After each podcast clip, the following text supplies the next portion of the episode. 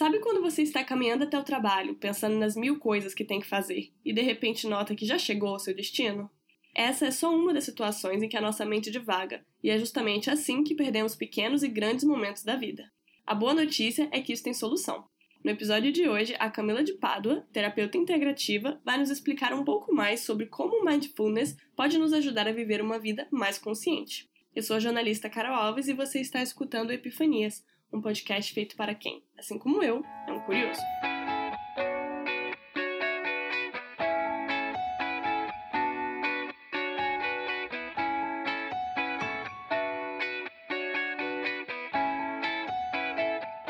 Curiosos! Oi, Camila! Sejam muito bem-vindos à segunda temporada de Epifanias. Gente, finalmente demorou, mas saiu. E eu queria começar agradecendo todo mundo que deu play nesse episódio. E, é óbvio, também queria agradecer a Camila por ter aceito o meu convite. Que honra!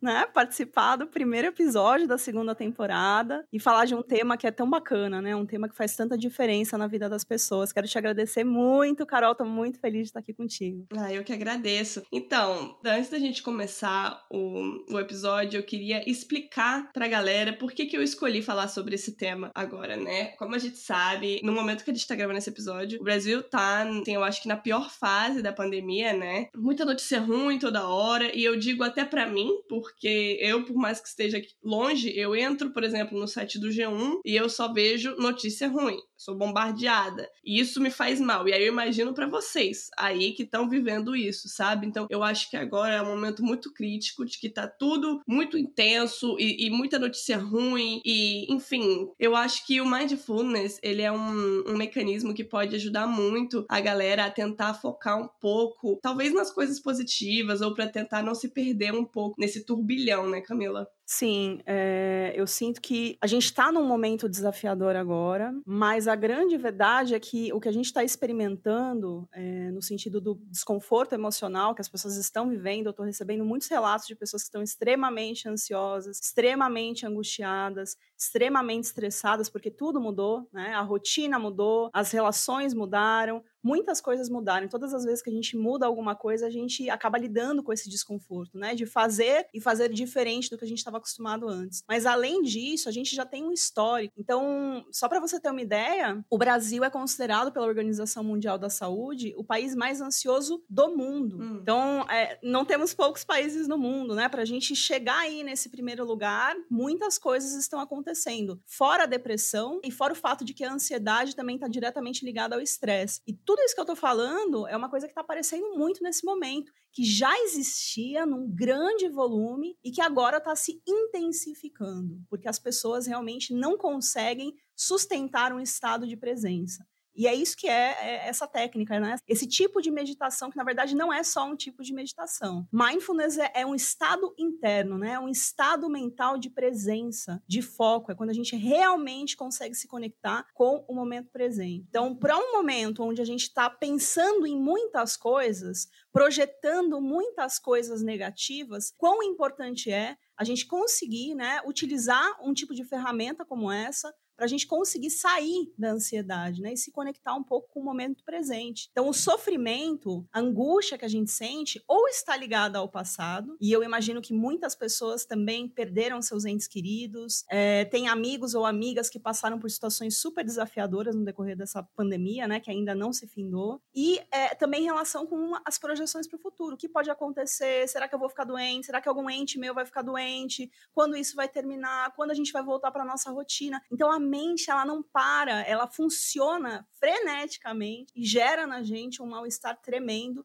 que inclusive afeta o nosso próprio sistema imunológico, que é uma coisa que a gente quer fortalecer nesse momento, né? É importante que a gente tenha saúde nesse momento para lidar com esse processo que a gente está lidando. Sim. Mas Camila, explica um pouco pra gente o que, que é, na verdade, o mindfulness, por favor. Então, como eu disse antes, o mindfulness é, assim, traduzindo, né, tem duas traduções mais populares, e uma delas é a consciência plena e a outra é a atenção plena. Então, é, mindfulness é uma habilidade que a gente carrega, todo ser humano tem a capacidade de se conectar com o momento presente. Mas enquanto meditação, essa terminologia é mais conhecida como uma meditação, da mesma maneira, é uma forma da gente se conectar com o aqui e com o agora, de sair desses devaneios e se conectar com o momento presente. Então, o mindfulness é, uma, é um tipo de conhecimento propagado há milhares de anos. Ele foi cientificado mais recentemente, né? Existem linhas científicas que estudam por exemplo, a psicologia positiva, mas a verdade é que as filosofias antigas já falavam muito sobre o potencial que a meditação carrega, no sentido de gerar em nós bem-estar, paz, felicidade, é, e enfim, muitas outras coisas. Então, mindfulness é a conexão com o presente, né? É um estado de consciência plena. Eu saio dos devaneios,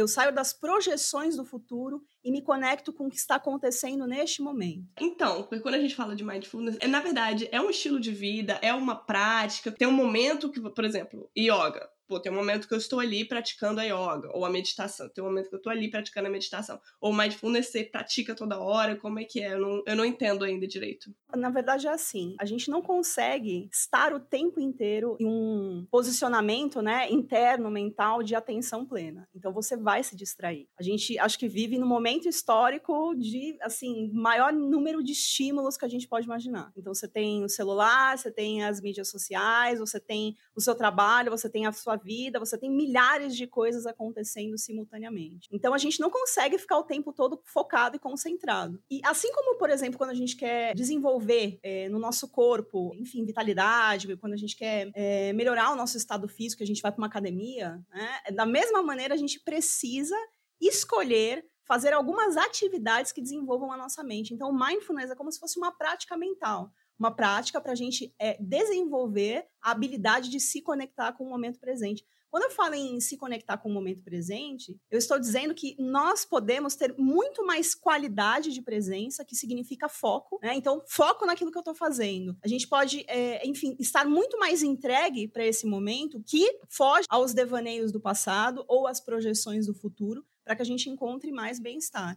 Então, é um desenvolvimento. Assim como a gente vai para academia, a gente também precisa treinar a mente. Em que momentos a gente pode fazer isso? A gente pode fazer uma prática de meditação, por exemplo, né? Que é algo específico, que você vai separar um determinado tempo para fazer, mas a gente pode praticar mindfulness com várias outras coisas. Por uhum. exemplo, quando a gente vai se alimentar. Em geral, o que, que a gente faz na vida? Milhares de coisas ao mesmo tempo. Então, você está comendo enquanto você está olhando o celular, o WhatsApp, e às vezes você está comendo, olhando o celular e conversando com uma outra pessoa que está na mesa. Então, quando você está fazendo tudo isso, você não está focado em uma única coisa. Você está com a sua concentração, né, com a sua consciência dispersa em diferentes diferentes elementos. Qual é, é o convite que o mindfulness faz para nós? Para que a gente faça uma coisa de cada vez, para que a gente treine essa capacidade de foco no presente, que é uma coisa que a gente praticamente não tem. Então, excessos e excessos que acontecem o tempo todo e que geram várias coisas, né? Eu falei sobre ansiedade, eu falei sobre depressão, falei sobre angústia, falei sobre estresse,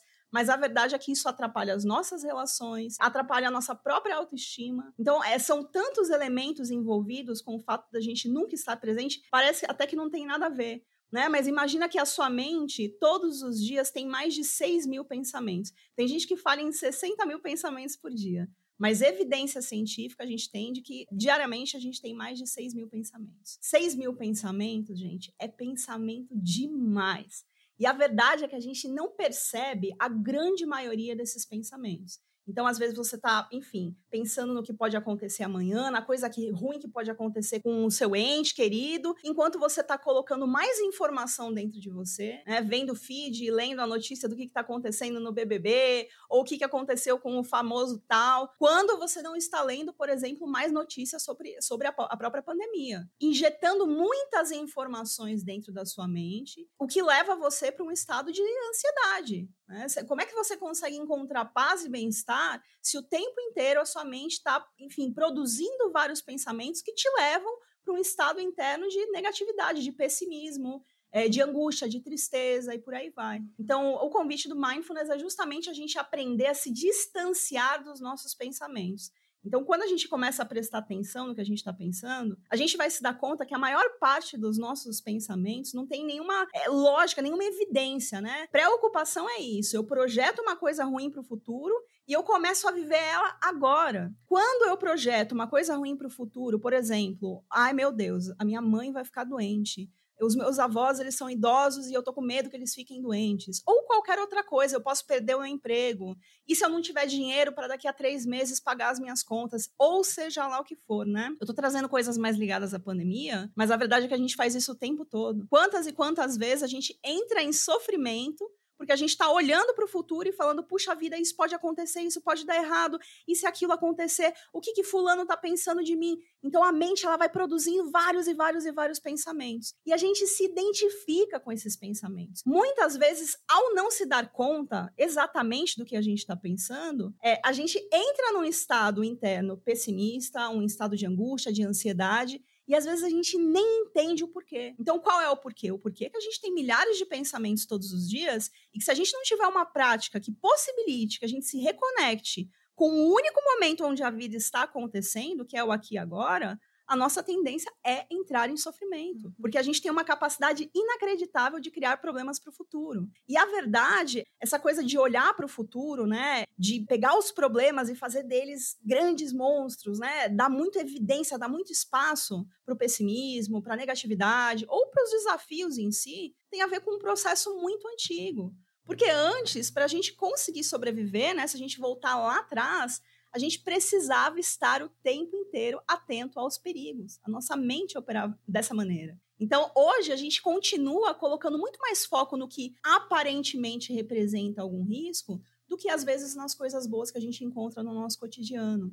Então, muitas coisas que melhoram o nosso estado emocional passam batido porque a nossa mente está conectada com essas outras coisas do futuro, com os medos, com as inseguranças, com as projeções, gerando dentro de nós um ambiente de ansiedade, de angústia e etc e tal. Então, o mindfulness traz a gente, né? Traz a gente de volta e fala, opa, peraí, olha, olha em que pensamento eu me perdi. Quando você começa a praticar o mindfulness, você também tem uma grande possibilidade de aprofundar o seu autoconhecimento, porque hora ou outra você vai começar a detectar esses processos mentais. E às vezes você vai se deparar com um pensamento e vai falar, gente, eu não acredito que eu estou pensando nisso repetidamente.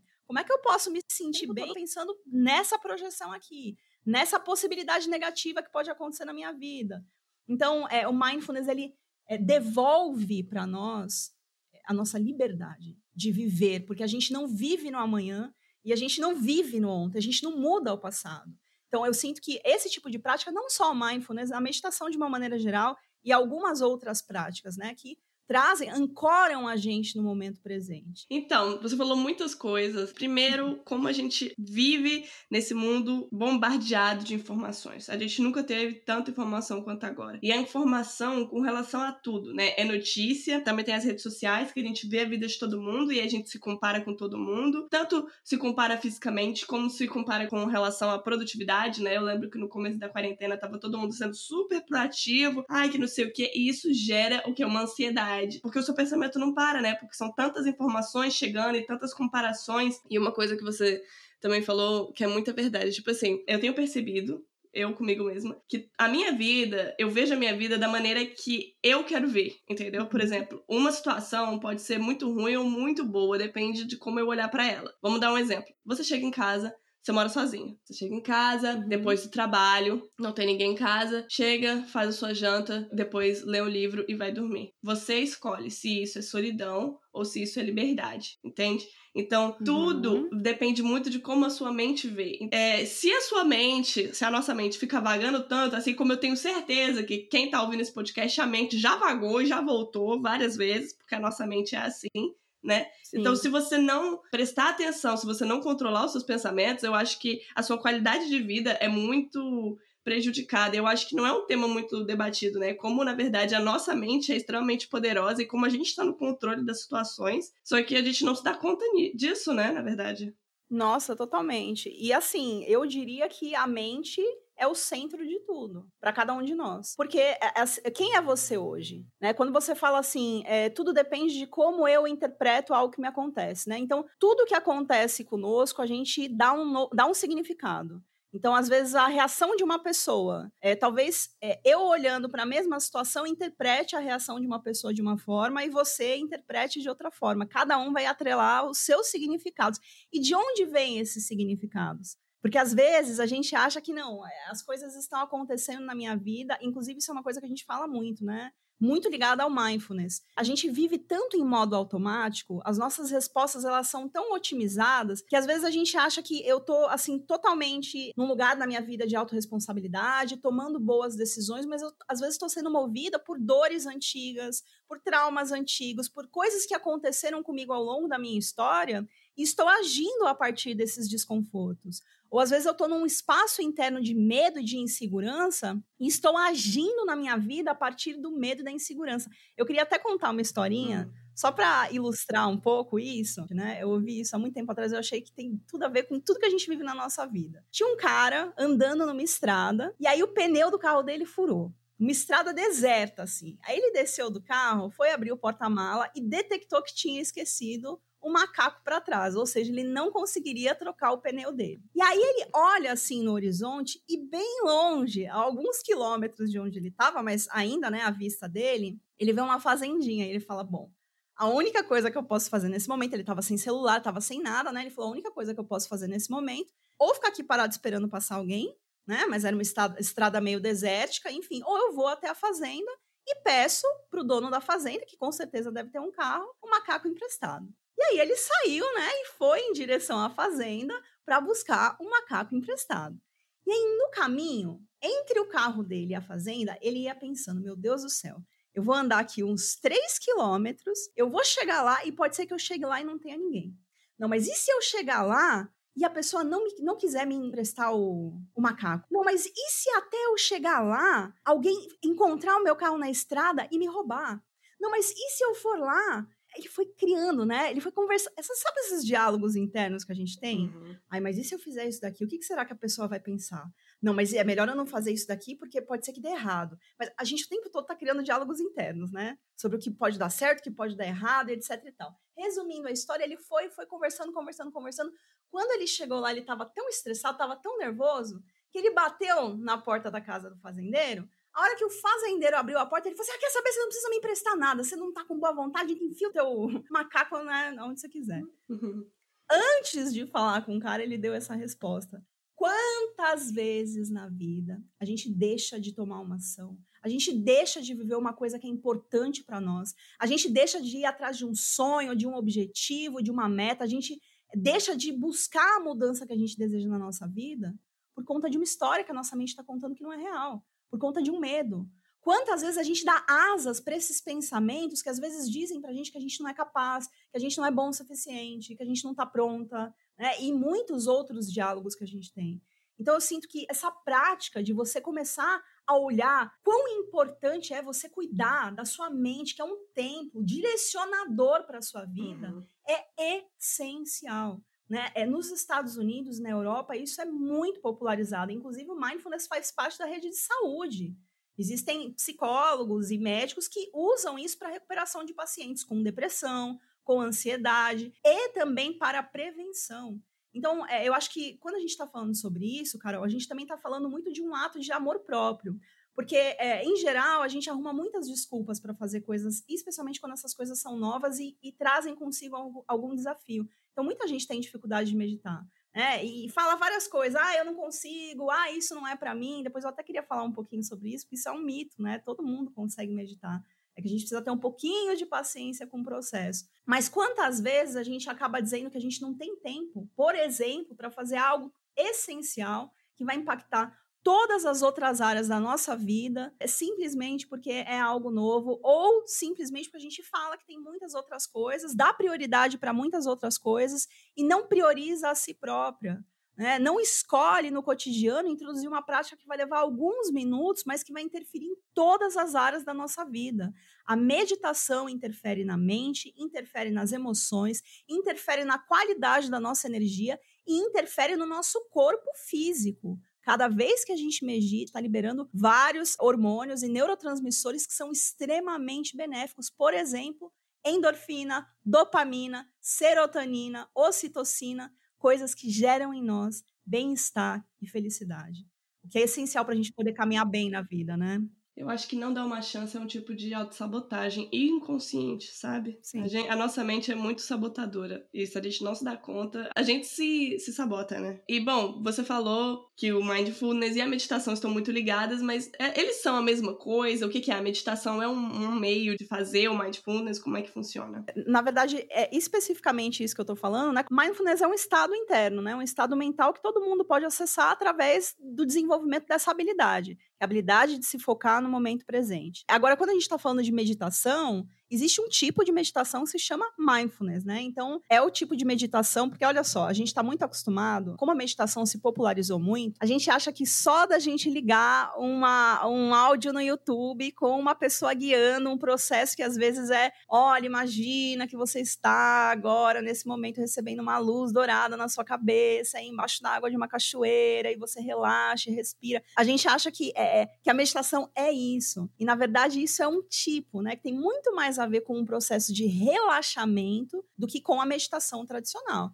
Então, é, a meditação antiga, né, quando a gente resgata, porque a, meditação é um tipo de prática milenar, então, é, vem, por exemplo, dos budistas, né, as filosofias orientais, isso é muito mais comum. Então, a gente está falando realmente de bastante tempo de prática. E quando você vai fazer uma meditação é, zen, por exemplo, não tem nenhum tipo de guiança. Você vai ser convidado a respirar e se concentrar. Porque o objetivo da meditação é, na verdade, desenvolver a capacidade de você se concentrar no momento presente, a capacidade de você se desconectar do excesso de pensamentos, a capacidade de você se desidentificar daquilo que você está pensando. Então, eu percebo que a minha mente tem pensamentos, mas eu olho para esses pensamentos sem julgá-los. Por exemplo, a minha mente está dizendo aqui: olha, você tem que daqui a um mês fazer tal coisa. Olha, você vai ter um problema assim daqui a tanto tempo. E você sabe que não tem nenhuma evidência que de fato, na verdade, assim, você sabe que isso não está acontecendo na sua vida nesse momento. Então eu observo que a minha mente tem esse pensamento, como se eu tivesse realmente sentada dentro de um espaço interno, olhando para o fluxo de pensamentos passando. Tem um autor que chama Eckhart Tolle que ele fala isso, né? Os pensamentos são como nuvens, só que nós somos o céu. Então as nuvens elas vão passar pelo céu. E se a gente for acompanhar cada nuvenzinha que passa pelo céu, a gente nunca vai conseguir estar tá aproveitando dessa integralidade do todo. Então, os pensamentos são essas nuvenzinhas que vão passando. E a meditação tem o objetivo de permitir, permitir que a gente se desidentifique mais desses pensamentos. No início, as pessoas vão ter milhares de, de pensamentos, vão se distrair com a maioria deles e tá tudo bem é assim mesmo. É a mesma coisa que a gente pensa assim. Eu acordei hoje, eu falei, eu quero correr uma maratona. E faz, sei lá, três anos que eu não faço atividade física. Então, para você correr uma maratona, você primeiro vai ter que começar a ir na academia. Talvez você tenha que primeiro só fazer caminhadas mais curtas. Pouco a pouco, você vai percebendo o progresso que você tem. Não é imediato. Então, é uma construção que você faz. E dentro dessa ideia do mindfulness, Carol, a gente vai se sentar, por exemplo, para fazer uma meditação, e o único objetivo que a gente tem é se focar nas sensações que a gente está experimentando. Só. Eu não vou pensar em coisas boas, eu não vou pensar em nada. A ideia é eu me focar, por exemplo, na minha respiração. Então eu vou realmente sentir o que acontece nesse processo de respiração. Como é que é esse ar entrando pelo meu nariz? Qual é a sensação que eu sinto? Eu sinto ele passando pela minha garganta, eu sinto o meu peito subindo, eu sinto a minha barriga expandindo, né? Quando a gente respira pelo diafragma, a barriga se expande. Como é que é a sensação? Eu estou sentada numa cadeira, como é que está a minha coluna? Então você vai percebendo, focando a sua, a sua atenção nas sensações que você experimenta no seu corpo. Talvez você queira focar só na sensação das suas costas. Talvez você queira focar na sensação da respiração em si. Então você não vai atrelar nenhum tipo de valor moral a nada, você não faz nenhum julgamento. Por exemplo, nossa, que gostoso, eu tô sentada numa cadeira tão confortável. Nossa, que delícia que é respirar, gratidão universo pela oportunidade de respirar. Não é esse o convite do mindfulness, é simplesmente se perceber. Então, a mente, ela tem milhares de pensamentos. Qual é a ideia do mindfulness? É a gente usar a nossa mente para pensar. Eu vou direcionar o foco dos meus pensamentos para algo específico. Nesse caso, por exemplo, perceber como é a respiração. Existem outras formas de fazer isso? Sim. Você pode fazer isso, como eu disse antes, se alimentando. Eu não vou julgar se a comida tá gostosa, se a comida tá ruim, se é, tá agradável, se não tá. Na verdade, eu só vou perceber, né? Como é comer com presença? Sem ter um celular na mão, sem estar tá conversando com ninguém, realmente olhando para o alimento, sentindo como é que é, como é que é colocar. Quanto tempo você realmente não pega um, um garfo e sente como é que é a textura de um garfo que está misturado com o alimento, né? Que chega na sua boca, que que, qual que é a sensação que gera isso? E quando a comida está passando pela garganta, como é que é sentir a comida passando pela garganta? Então, assim, você vai simplesmente prestar atenção no que você está fazendo. Você pode fazer isso nas suas refeições. Você pode fazer isso quando você vai tomar banho. Que é tomar um banho presente? Sem nada também, é você e a água do chuveiro caindo. Qual que é a sensação da água percorrendo o seu corpo? Qual é a sensação da água fria percorrendo o seu corpo? Qual é a sensação da água quente percorrendo o seu corpo? É, os pelos eles sobem, a água passa, entra dentro do olho. Então, a única coisa que a gente faz é se concentrar no momento presente é óbvio que a gente vai se distrair. Então, de repente, você está prestando atenção na tua respiração e quando você viu, você já está pensando no que aconteceu há três semanas atrás ou no que você vai falar para fulano de tal e várias outras coisas. Então, é, o mindfulness ele faz esse convite da gente ser gentil com a gente mesmo. Mesmo quando eu me pego pensando em outras coisas, gentilmente eu volto para o meu momento presente e começo a me concentrar de novo na minha respiração. Então é uma prática gentil. Nossa, mas não está funcionando comigo. Calma, volta de novo a sua atenção para a sua respiração e recomeça. Né? Tudo tem um comecinho. No comecinho, às vezes, a gente encontra alguma dificuldade. Mas aos poucos, isso vai se expandindo, ao ponto de cada vez mais você sentir que tem a, a capacidade de ficar mais concentrado nessas sensações que você está experimentando no seu corpo. E isso vai se estender para a sua vida, porque também tem a ver com a capacidade que a gente tem de começar uma tarefa e de fato focar nela e concluir ela, né? Muita gente tem às vezes facilidade com as iniciativas e a dificuldade com as acabativas. Eu começo as coisas, mas eu não consigo terminar. Eu paro, eu me desconcentro, quando eu vi, bum, o dia acabou e eu não fiz nada.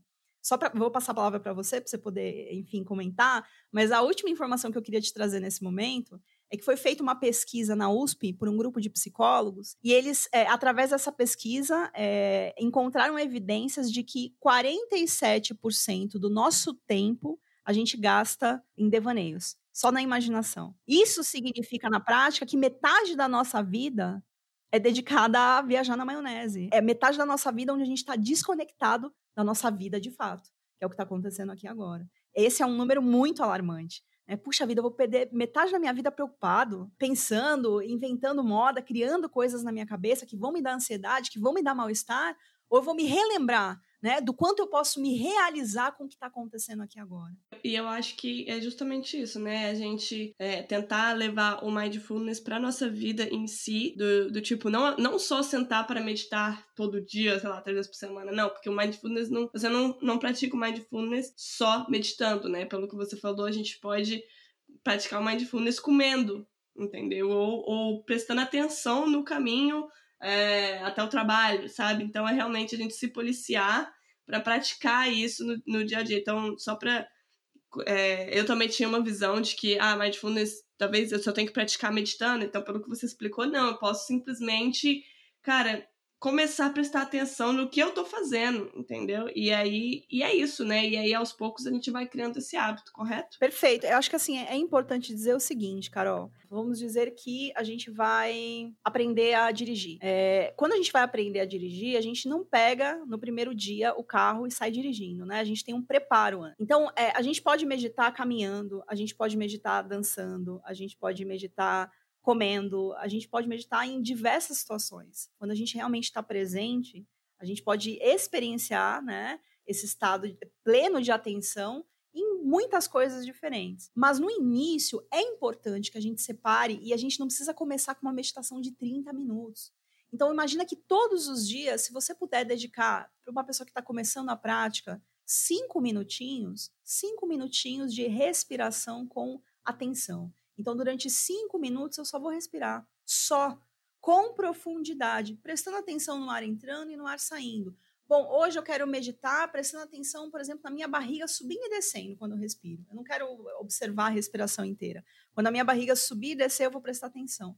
Dedique aí seus cinco minutinhos. Tem pessoas que começam as práticas é, com, às vezes, três minutos. Três vezes por dia eu paro por três minutos para fazer uma prática de respiração com atenção plena. Então é interessante que a gente faça isso para que essa habilidade ela fique mais refinada em nós. Isso facilita muito para quando eu estiver, por exemplo, andando na rua, eu fazer uma caminhada praticando mindfulness. Só que inicialmente, às vezes é desafiador, porque na rua nós temos muitas distrações. Então, quando a gente está em casa e senta para fazer uma respiração, o pessoal de repente está no trabalho e consegue um espacinho no horário do almoço né, e consegue fazer a respiração. A gente tem menos elementos que roubam a nossa atenção. Então, isso facilita esse momento de treino inicial, sabe? Mas, como eu disse e você trouxe aqui de novo, né? Mindfulness pode ser praticado em vários momentos diferentes. Você pode entrar na piscina e praticar. Você pode tomar um banho no chuveiro e praticar. Você pode se alimentar e praticar.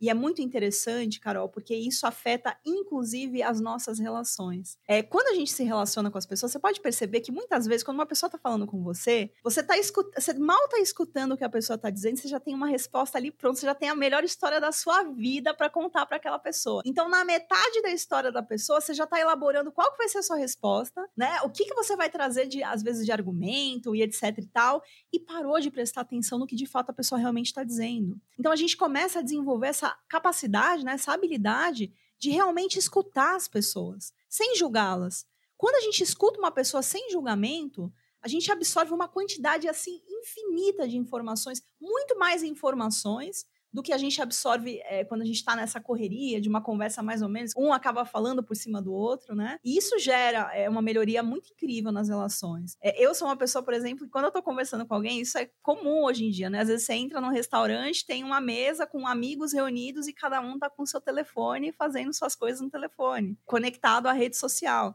E eu não estou criticando, né? Cada pessoa pode usar a sua rede social.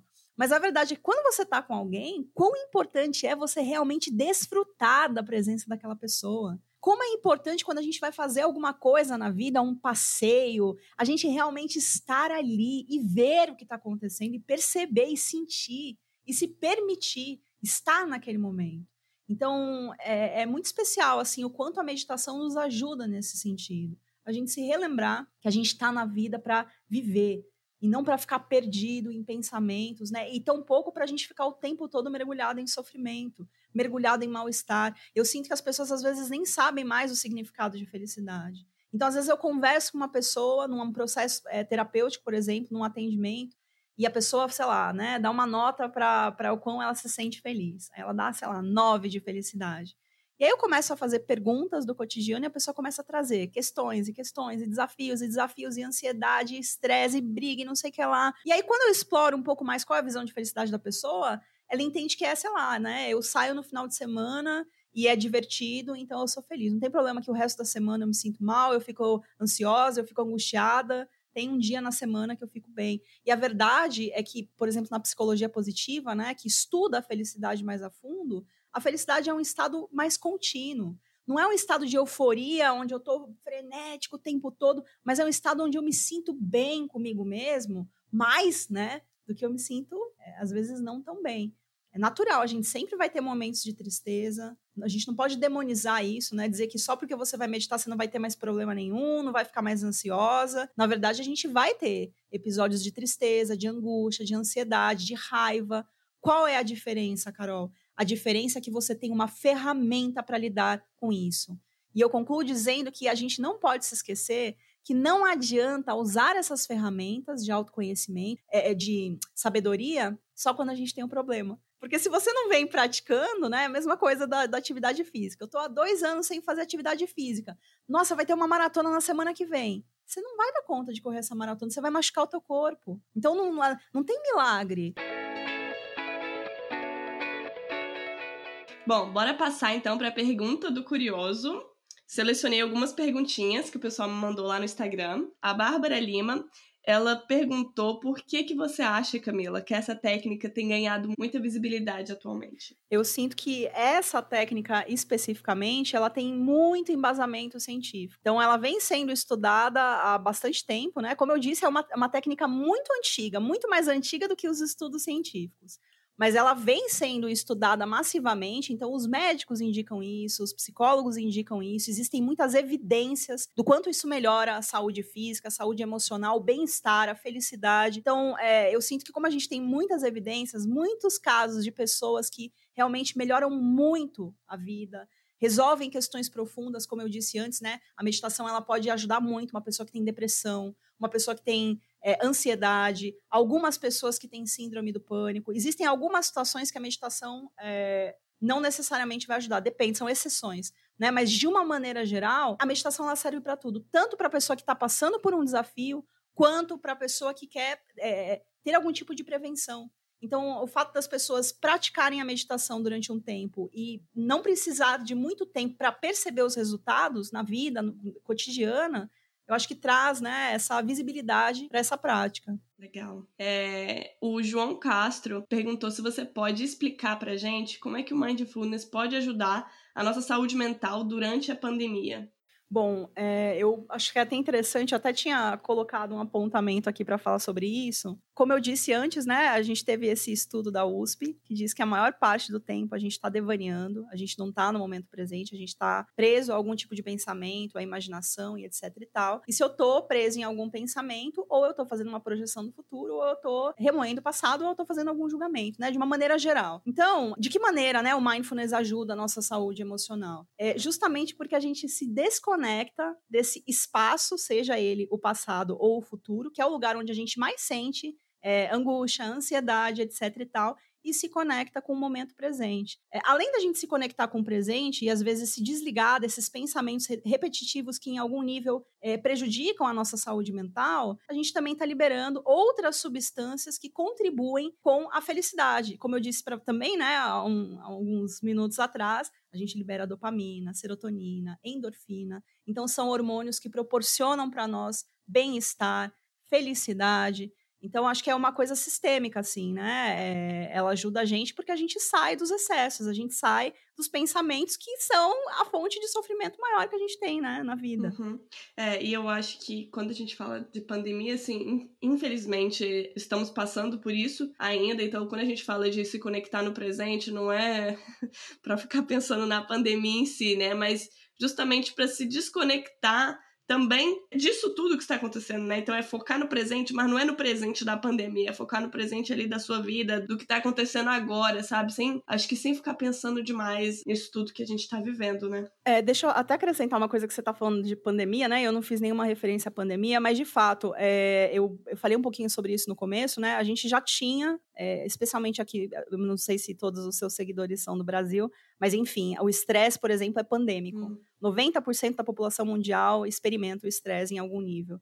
É, a ansiedade, a depressão, são coisas que estão em todos os lugares, né? Mas levando em consideração que no Brasil, por exemplo, né, o, Brasil é o país mais ansioso do mundo e que a ansiedade cria, gera em nós um mal-estar tremendo e que o fato da gente estar lidando, né, com uma possível, uma possível não, né, com uma ameaça que pode, enfim, chegar na nossa casa, chegar na nossa família, mudar a nossa rotina, né? E como eu disse, existem pessoas que têm medo de perder o emprego, existem pessoas que perderam os seus empregos e não sabem como vão lidar com amanhã, como vão resolver suas questões, existem pessoas com entes queridos doentes, existem muitas coisas acontecendo.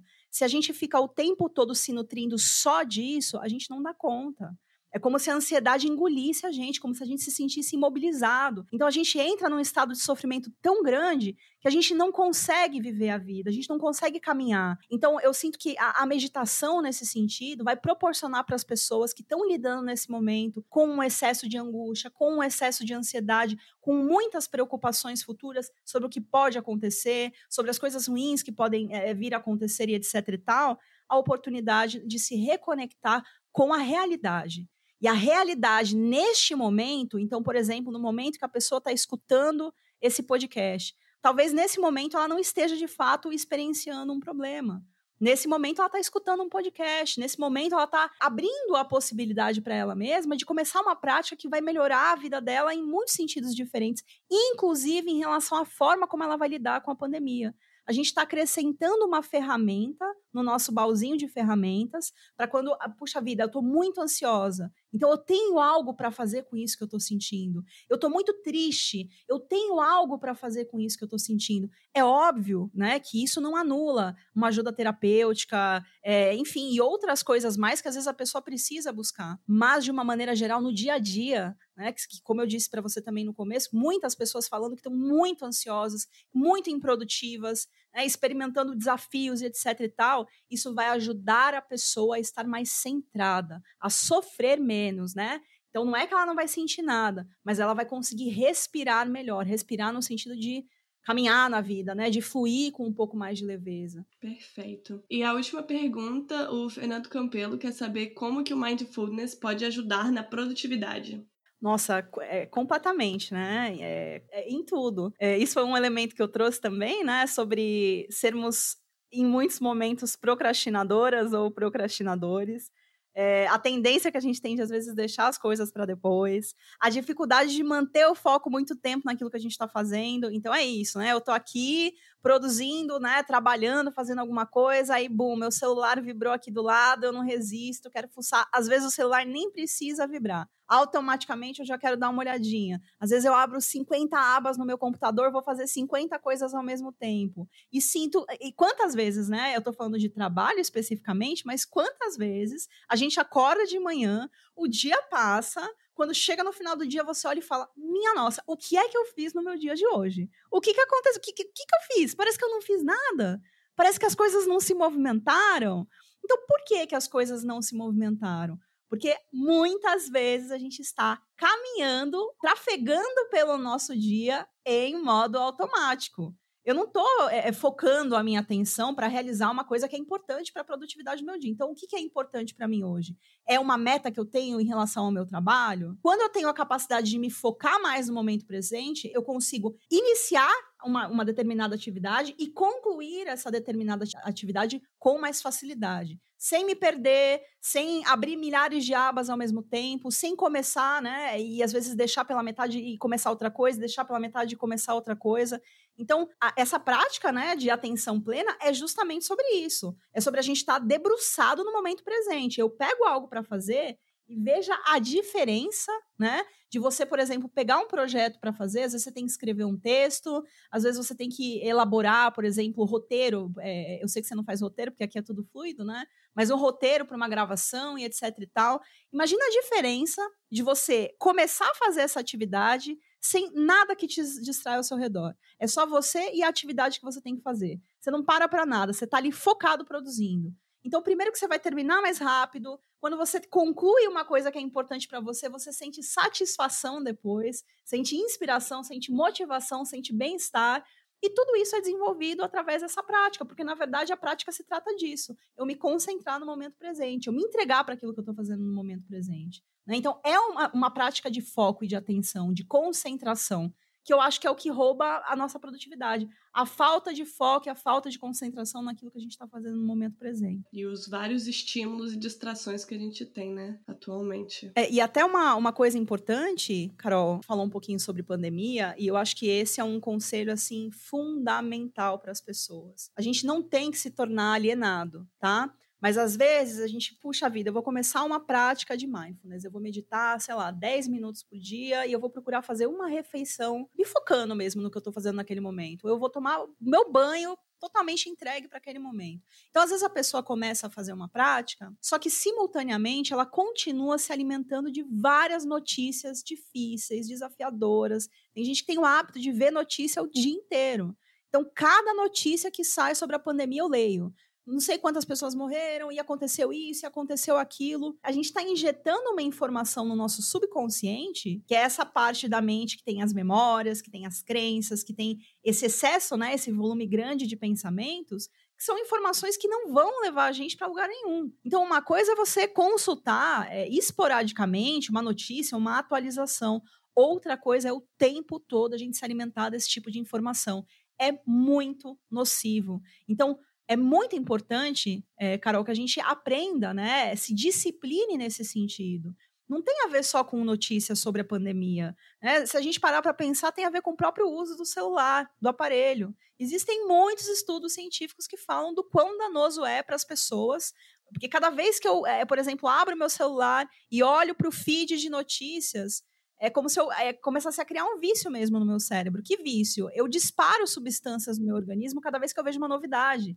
Então eu tenho vício por ver algo novo. Às vezes a gente não tem uma inquietude. Você tá aí no teu dia a dia, aí o que será que tá acontecendo? Aí parece que quando você começa a ver, você quer ver mais, quer ver mais, quer ver mais. Às vezes você não tá, assim, não é nenhum tipo de informação de fato útil para você. São informações e informações e informações jogadas que não têm utilidade, que é, injetam em você essa coisa de, da emoção do novo, Ai, aconteceu isso com a fulana, aconteceu isso no programa tal. Ai, a, a minha amiga de 10 anos que eu não falo mais com ela, nossa, ela viajou para tal. A gente fica viciado em ver coisas novas. E o que, que a gente está fazendo com a nossa mente? Treinando ela para abstração, de não conseguir focar, né? A gente precisa de coisa nova, coisa nova, coisa nova, coisa nova. Então, esse vício nas redes sociais é bastante nocivo para nossa qualidade de vida, especialmente quando a gente está falando das, dos nossos pensamentos e das nossas emoções. Então, tem um lugar que sim, a meditação ajuda, mas existem outras coisas que a gente também precisa modificar. Né? Por exemplo, esse excesso de informações de redes sociais, é, eu acho que isso também é bem importante, né? E notícias. É, inclusive, tenho, é, na primeira temporada, eu fiz um episódio sobre as armadilhas das redes sociais.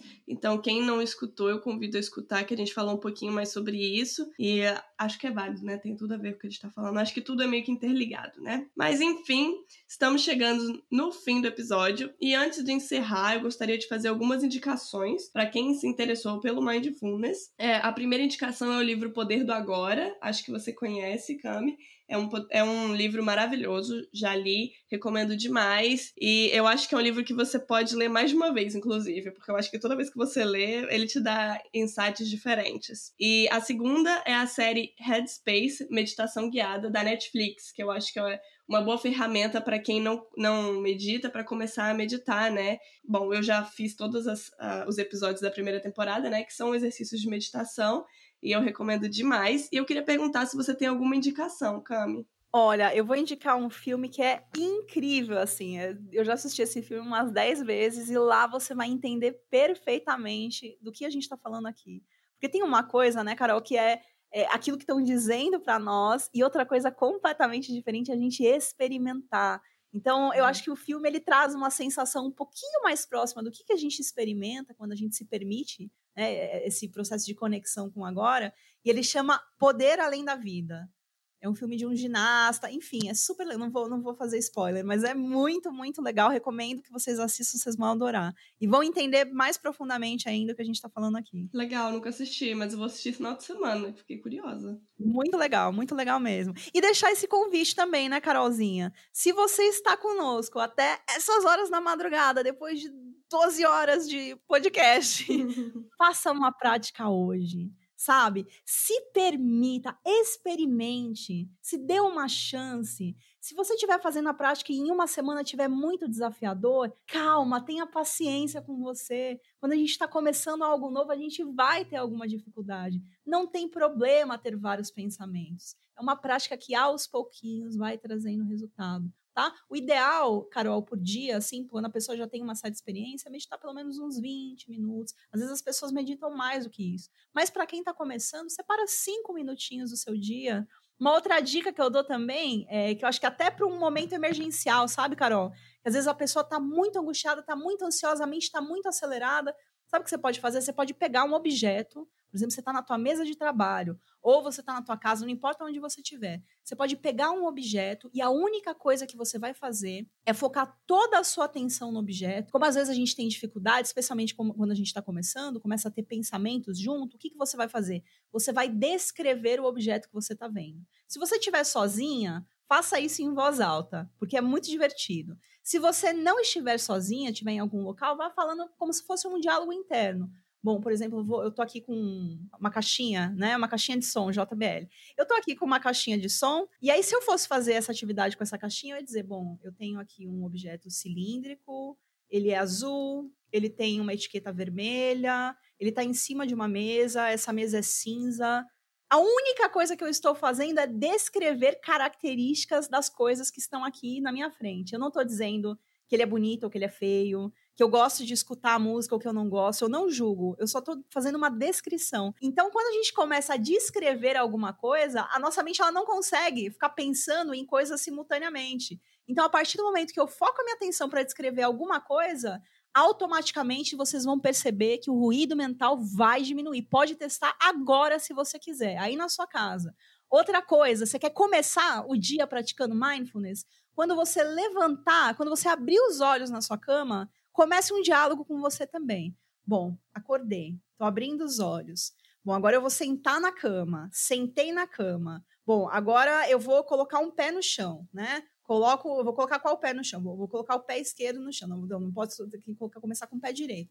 Vou colocar o pé direito no chão. Você vai conversando com você mesma e narrando para você cada ação que você tem. Você não está dizendo se o dia está bonito, se o dia está feio, se você quer levantar da cama, se você não quer. Você simplesmente descreve as suas ações e as sensações que você tem nesse processo.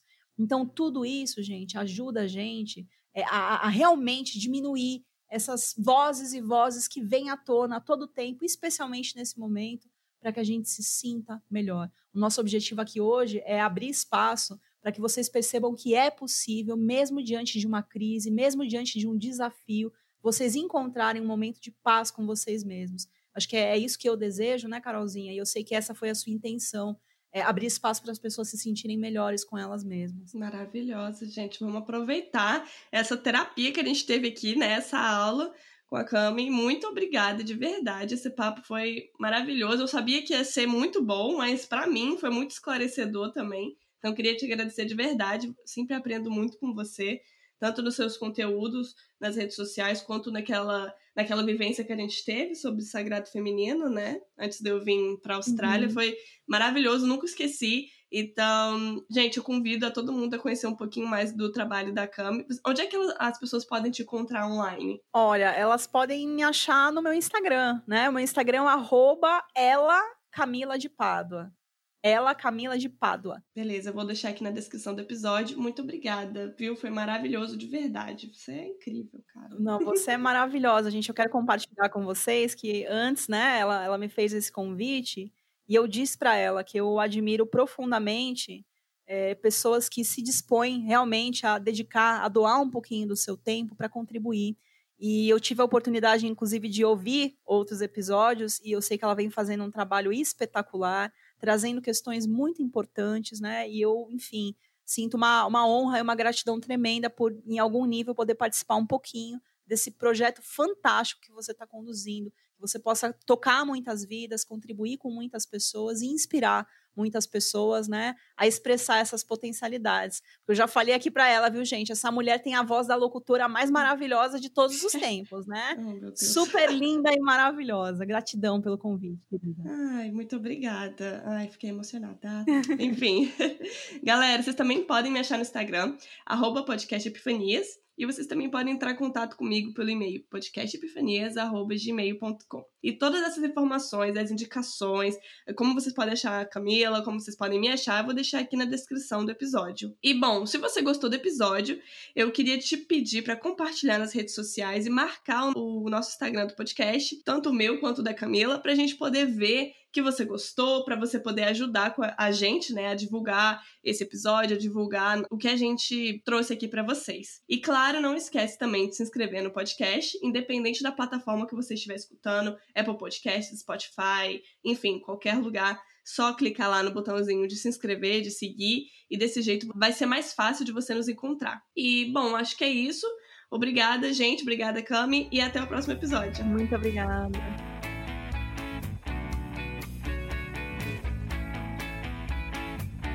Este podcast foi editado por Otávio Souza.